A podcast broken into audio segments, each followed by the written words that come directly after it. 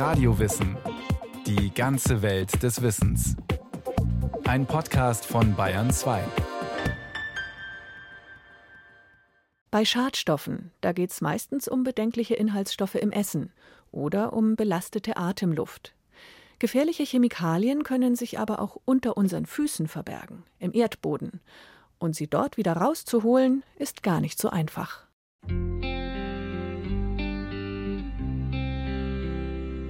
Ein sonniger Frühlingstag in Leinfelden bei Stuttgart. Wo normalerweise Pendler zum S-Bahnhof fahren und ihre Autos abstellen, steht jetzt ein Bauzaun. Es ist keine große Baustelle, nichts wird aufgerissen.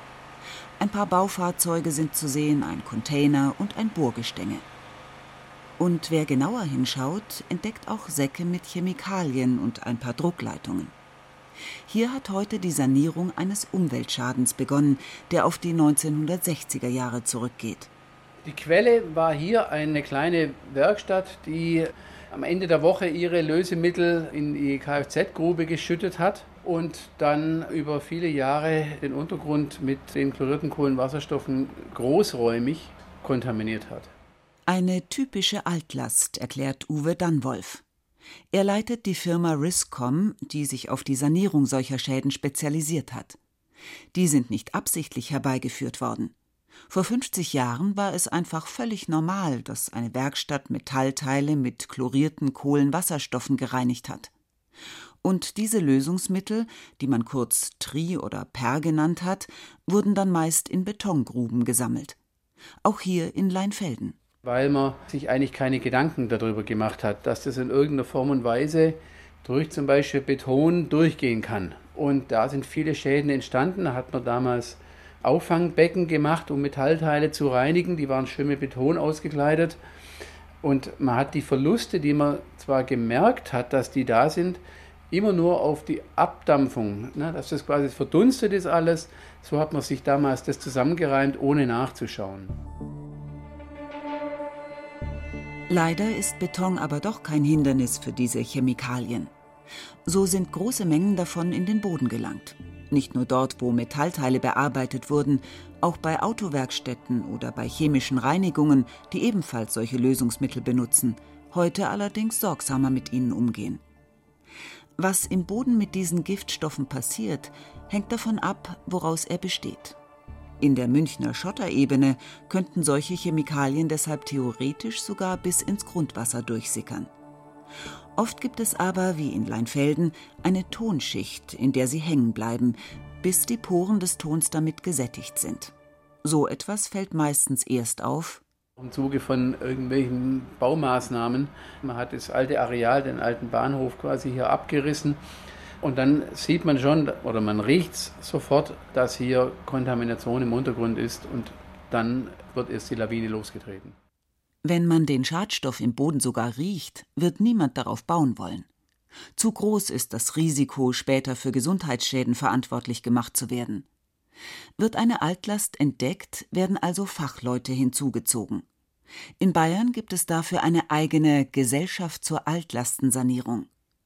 Die geschädigten Böden sind ein Spiegel der rund 150-jährigen Industriegeschichte, erzählt der Geschäftsführer der Gesellschaft Michael Kremer. Etwa der Geschichte der Farbenherstellung.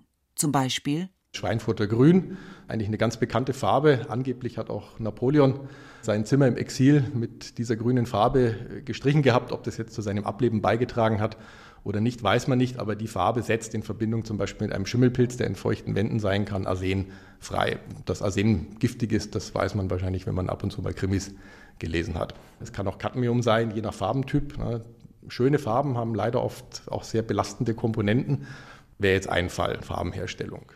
Die Wände, die mit einer solchen Farbe gestrichen wurden, sind das kleinere Problem. Aber in den ehemaligen Farbenfabriken lauern hochgiftige Cocktails. Auch da hat man Produktionsrückstände oft einfach verbuddelt oder in der Ecke gelagert. Man wusste es damals nicht besser. So sind im unterfränkischen Schonungen, wo das Schweinfurter Grün hergestellt wurde, tonnenweise Schwermetalle in die Erde gelangt. Genauso in Segnitz, ein Stück weiter mainabwärts.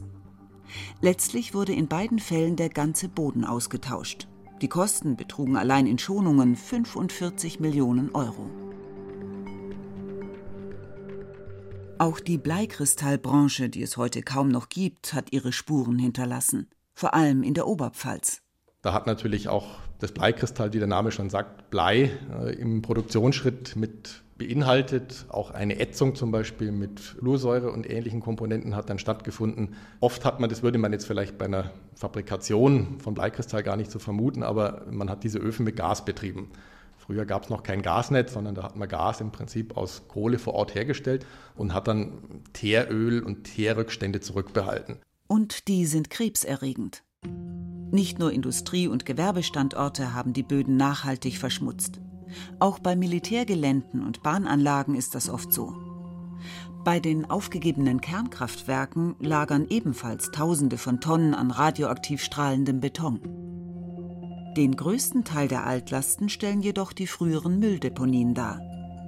Noch in den 1970er Jahren war es nämlich üblich, Hausmüll, Elektrogeräte, Bauschutt und die Abfälle von kleinen Gewerbebetrieben einfach in irgendwelche Gruben zu kippen.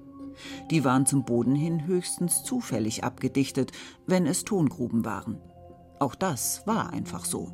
Umweltbewusstsein kam erst später auf.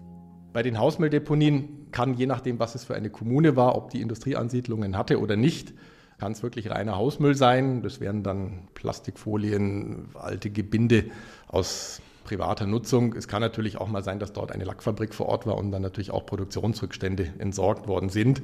Dann finden Sie natürlich einen ganz anderen Chemikaliencocktail, als wenn Sie nur Hausmüll haben. Rund 16.000 Altlastenflächen verzeichnet allein das Bayerische Landesamt für Umwelt in einem Kataster. Etwa zwei Drittel davon sind ehemalige, zum Teil riesige Hausmülldeponien. Der Inhalt einer solchen Deponie kann durchaus 10.000 Lkw-Fuhren ausmachen. Eine solche Menge kann man nicht ohne weiteres ausbuddeln und auf eine moderne, besser abgedichtete Deponie bringen. Oft ist es aber gar nicht das Ziel, eine Altlast zu beseitigen. Es geht darum, dass sie in der Umwelt keine Schäden mehr anrichtet. Es geht ja letzten Endes darum, die Gefahr für Sie und mich, für den Menschen, für das Grundwasser zu bannen. Und in dem Moment, wo Sie das Material in einer Deponie gesichert eingekapselt haben, dann ist es eigentlich nicht viel anders als in einer neuen Deponie. Die ist natürlich dann einfach anders gebaut, aber auch da ist ja das Inventar gesichert eingebracht und löst keine Gefahr mehr aus. Und darum geht es eigentlich, dass man also die Gefahr, die von so einer Altlast ausgeht, dass man die bannt. In welcher Weise man die bannt, das ist dann abhängig von den geologischen Gegebenheiten vor Ort, das ist abhängig von der Größe der Altlast, von dem Geld, was man maximal zur Verfügung stellen kann, das muss man in einen Einklang bringen. Wenn eine Grube nach unten hin dicht ist, genügt es also oft, das Gelände zu sichern und so einzuzäunen, dass dort keine Menschen hineinkommen. Mitunter kann man das Gebiet sogar wieder nutzen, wenn auch in der Regel nicht zum Bauen, denn bei Mülldeponien besteht die Gefahr, dass der Grund absinkt. Aber es gibt andere Möglichkeiten, etwa Parks. Michael Kremer von der Gesellschaft zur Altlastensanierung kennt noch ein weiteres Beispiel. Eine Deponie im Landkreis Bad Tölz, Deponie Farchet. Auch dort handelt es sich um eine gemeindliche Hausmülldeponie. Dort hat man jetzt vor kurzem noch eine Photovoltaikanlage darauf errichtet, ein Hochhaus auf so eine Fläche zu stellen, scheitert eben oft an der mangelnden Tragfähigkeit des Untergrunds. Eine Photovoltaikanlage hat kaum Gewicht, die können Sie natürlich auf so eine Fläche gut aufbringen und haben dann eigentlich für eine Fläche, die sonst schwer nachnutzbar wäre, eine gute Nachnutzung gefunden.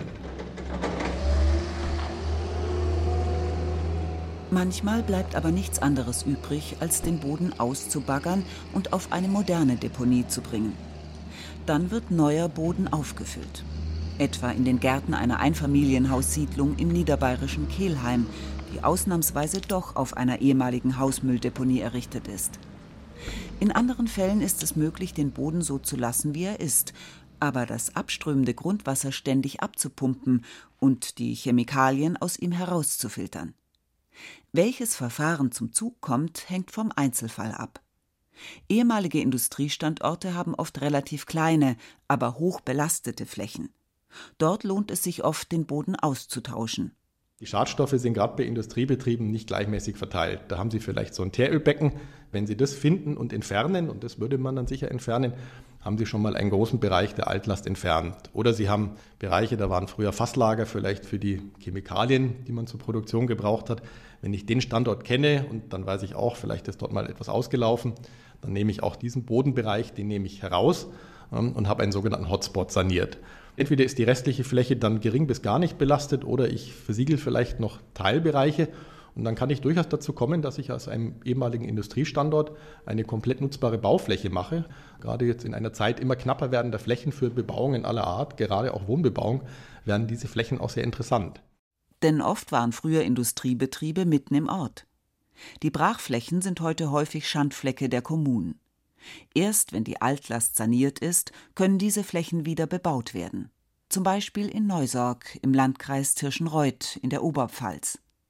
Dort war der Boden großflächig mit chlorierten Kohlenwasserstoffen verseucht, den Entfettungsmitteln einer Besteckfabrik. Erst ein Bodenaustausch hat hier den Weg für eine zukünftige Bebauung freigemacht. Und wie so oft musste der Staat für die Maßnahme aufkommen. Denn die Firma, die den Schaden verursacht hat, existiert längst nicht mehr. Manchmal kann der Boden aber einfach bleiben, wo er ist und vor Ort entgiftet werden. Solche Verfahren werden immer wichtiger, denn Deponien nehmen nicht mehr jede Altlast an. Außerdem versucht man umfangreiche Transporte zu vermeiden. Inzwischen wird fast jeder dritte Schaden direkt vor Ort behandelt. Erforscht werden solche Methoden unter anderem an einer Versuchseinrichtung zur Grundwasser- und Altlastensanierung der Universität Stuttgart. Der technische Leiter Klaus Haslauer ist Spezialist für Verfahren, bei denen der verseuchte Boden nicht ausgetauscht wird. Die Alternative dazu ist, direkt im Boden den Schadstoffcocktail zu behandeln. Das ist ohne Bagger, ohne LKW. Dazu geben sich verschiedene Möglichkeiten, um die Stoffe direkt im Boden zu zerstören oder abzubauen in idealerweise unschädliche andere Substanzen. Es gibt thermische Verfahren. Dort werden die Schadstoffe über die Siedetemperatur erhitzt. Der Schadstoff tritt in die Gasphase über und diese Gase kann man leicht absaugen und dann an der Oberfläche nachbehandeln, zum Beispiel mit Aktivkohle. Dabei wird entweder heiße Luft oder Dampf in den Boden geblasen oder es werden Heizstäbe eingegraben. Durch die Wärme verdampft der Schadstoff und steigt an die Oberfläche. Oft ist das die einzige Möglichkeit, wenn Gebäude auf der Altlastenfläche stehen, die nicht abgebrochen werden sollen. Haften die giftigen Substanzen sehr fest im Boden, hilft manchmal auch eine Art Spülmittel.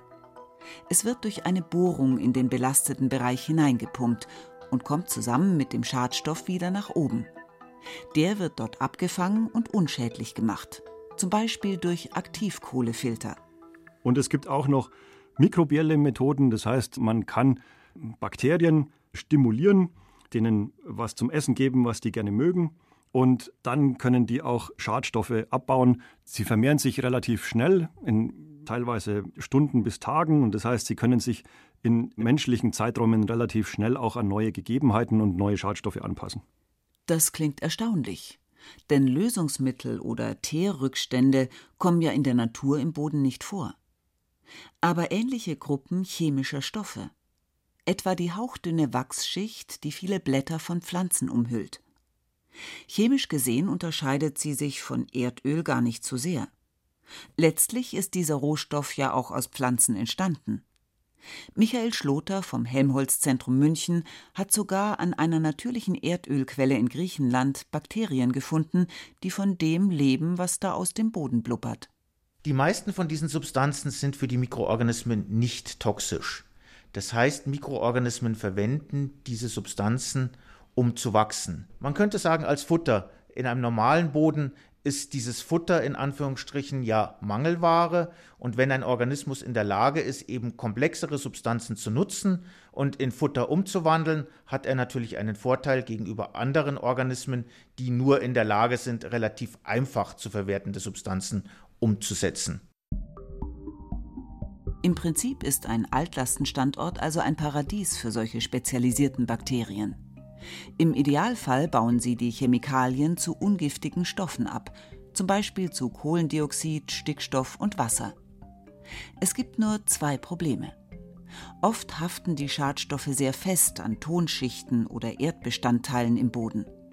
Die Bakterien kommen da sozusagen nicht ran. Dann kann man nachhelfen. Zum Beispiel den pH-Wert des Bodens, also den Säuregrad, so verändern, dass die Substanzen nicht mehr so fest gebunden sind.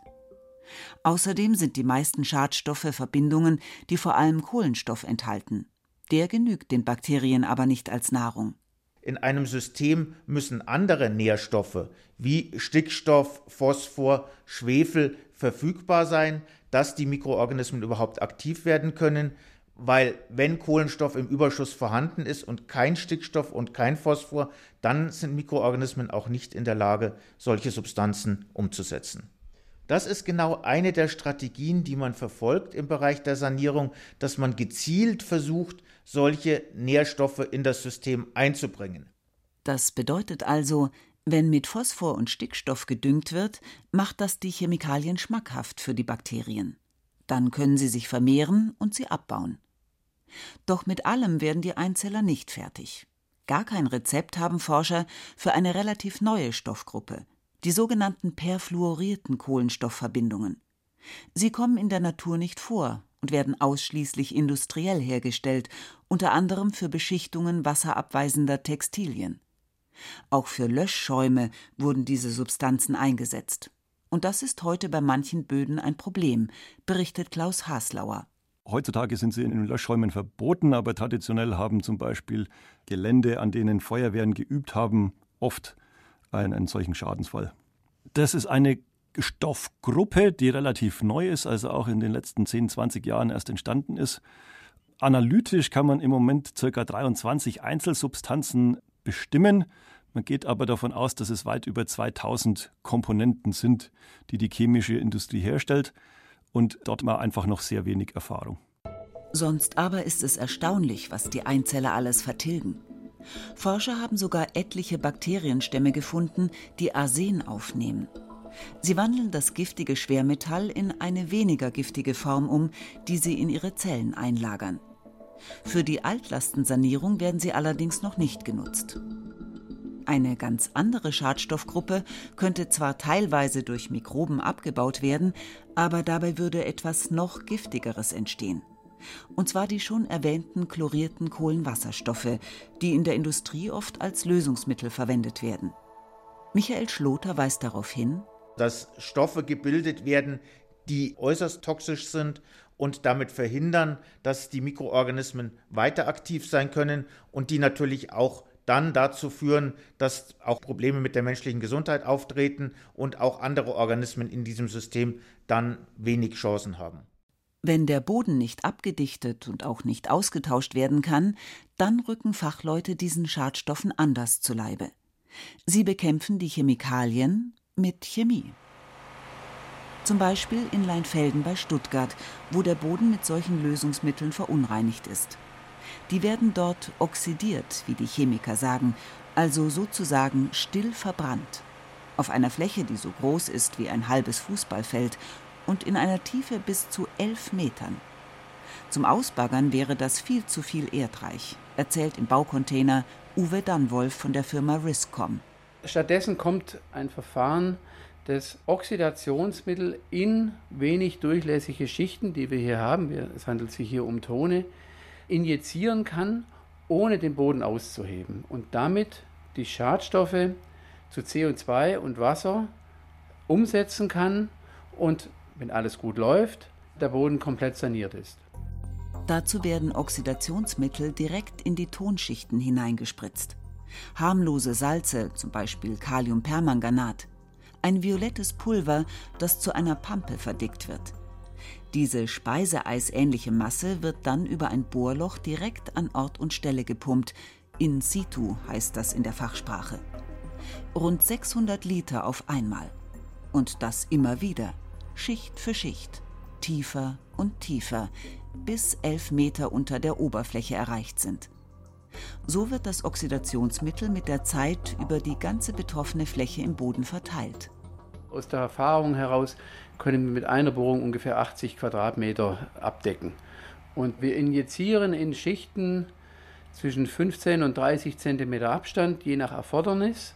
Und je nach Konzentrationsprofil wird eben adäquat die Menge an Oxidationsmitteln eingegeben, wie das, was das Schadstoffprofil uns zeigt. der Trick von allen In-situ-Sanierungen ist es, dass wir das Oxidationsmittel zum Schadstoff bringen. Es ist ein Kontaktsport. Ohne Kontakt findet keine Sanierung statt. Die soll die Bewohner so wenig wie möglich beeinträchtigen. Deshalb wird die Baustelle in Leinfelden schon nach einer Woche wieder abgebaut sein. Die eigentliche Arbeit ist vorher passiert. Rund eineinhalb Jahre lang haben Uwe Dannwolf und seine Kollegen die Maßnahme geplant. Zum Beispiel akribisch vermessen, wo wie viel Lösungsmittel vorhanden ist und die geologische Struktur des Bodens bestimmt. Jetzt kann das Oxidationsmittel seine Arbeit tun. Das dauert bis zu einem Jahr. Dann ist der Schadstoff weitgehend oxidiert. Dabei entstehen nur Kohlendioxid und Wasser, abgesehen von einer kleinen Menge Salzsäure, die im Grundwasser rasch verdünnt wird. Die Technik hat sich inzwischen mehrfach bewährt. Wir hatten gerade eine Sanierung im Innenstadtbereich von Aalen und da haben wir also sehr, sehr gute und sehr erfolgsversprechende Messungen nach der Eingabe gesehen und haben also gesehen, dass die Bodenkonzentrationen alle quasi unterhalb der Nachweisgrenze mittlerweile sind, innerhalb nach drei Monaten.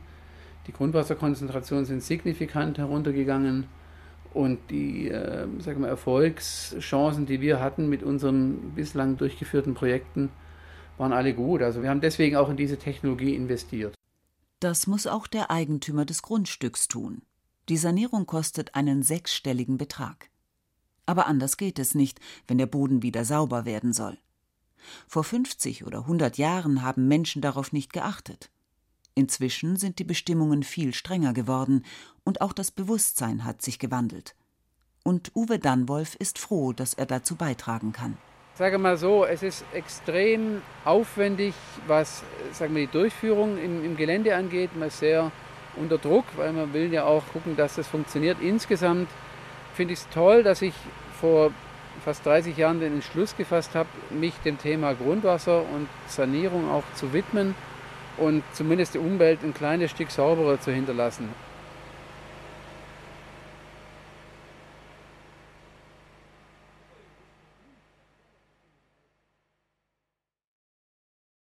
Das war eine weitere Folge des Podcasts von Radio Wissen. Altlasten, das Risiko in der Erde. Autor Helmut Nordwig. Regie Sabine Kienhöfer. Technik Susanne Harasim. Es sprach Rahel Comtes. Redaktion Iska Schregelmann